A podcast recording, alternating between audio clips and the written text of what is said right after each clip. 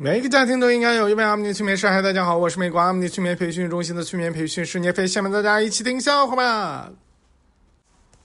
小明碰到一个老太太碰瓷儿倒地上了，小明就想起来之前别人给他出的招儿，哎，自己也躺地上，跟那老太太一起躺。哎，这老太太呢说，把小明给告了，说你大庭广众之下你和我睡觉呢。小明说：“你咋不按套路碰瓷儿呢？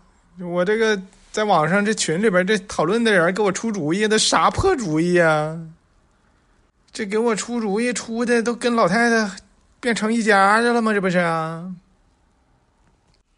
小明来到乡下，站在田边，深深的吸了一大口气，然后赞叹道：“乡下的气息真的很不一样，这就是大自然的芬芳吧。”旁边的农民说：“刚喷完农药，你别吸太多啊。”农民伯伯的小孩在旁边说：“人家刚在旁边拉完屎，你也别闻太多啊。”小明捡垃圾的时候啊，发现里边有一个有有有很多张，就是一百块钱的那人民币的那个碎片儿哎呀，他就赶紧。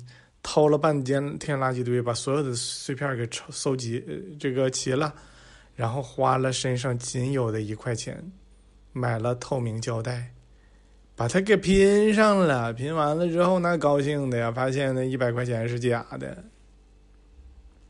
这不就破产了吗？本来有一块钱，现在没了。老师想把小明的家长请到学校去。小明就说：“老师，你连一个未成年人你都没教育好，你还想教育成年人？”网友扎里给我留言说他讨厌小黑子，就是黑蔡徐坤的人。小黑子的老婆许了三个愿望，第一个是希望找到意中人，第二个是希望意中人找到他，第三个。是希望好多意中人都找到他。（括号）小黑子的意中人不对，小黑子的老婆的意中人没有小黑子。小黑子生病了，躺在医院病房里边看电视。护士进来了，说：“你咋还看上连续剧了呢？你看点电影吧，要不然看不完。”网友灯火阑珊外说他讨厌聂飞，那我就说说我的事儿吧。有一次呀，我打车要去体育中心打篮球，我就抱着个篮球就上车了。然后过了一会儿，司机师傅说到了，然后我就下车了。结果我一看，这哪是体育中心呢？这不是洗浴中心吗？我普通话有那么差吗？我这标准东东东东东北话，给我整到洗浴中心来干啥来呀？让我洗个球啊！网友四二幺八零幺五九九给我留言说了个笑话，他说：“武则天证明了成功跟性别没关系，朱元璋证明了成功跟出身没关系。”姜子牙证明了成功跟年龄没关系，马云证明了成功跟长相没关系，而他证明了成功跟他没关系。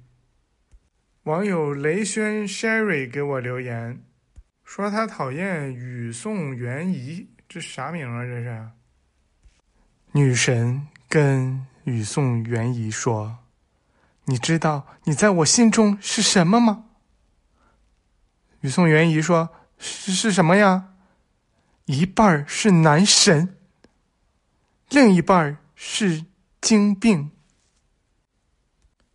小明跟雨宋元仪说：“你叫我爸爸，我就告诉你一个秘密。”雨宋元仪说：“爸爸。”小明说：“我告诉你一个秘密啊，那个秘密就是，你不是我亲生的。”网友是山竹鸭给我留言说他讨厌语文，因为懒得读书。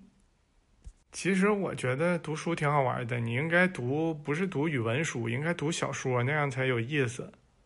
你想想，一本语文书，一学期就看那么几十页就看完了，拉倒了，有啥意思呀？那看小说的话，一天能看几百页，那认的字那多好，认多少呢？比看语文好多了。想当年呢，小明也不喜欢语文呐，他就偷偷的。把他的语文书给烧了，然后他跟老师说：“老师，我家一把火，这个这个书被烧了，咋办呢？我不能学语文了。”老师说：“小明，有志者事竟成，不要担心。来，老师把这本书借给你。”小明说：“老师，不用不用。”老师说：“我借给你，不是让你看的。”我是要让你把这本书抄一遍，然后再还给我。老师，我谢谢你十八辈祖宗。老师的十八辈祖宗说：“不用谢。”得了，我去给小明催眠去了。毕竟抄书是一件痛苦的事儿，给他减轻一下痛苦吧。非常感谢大家的收听，我们下次再见。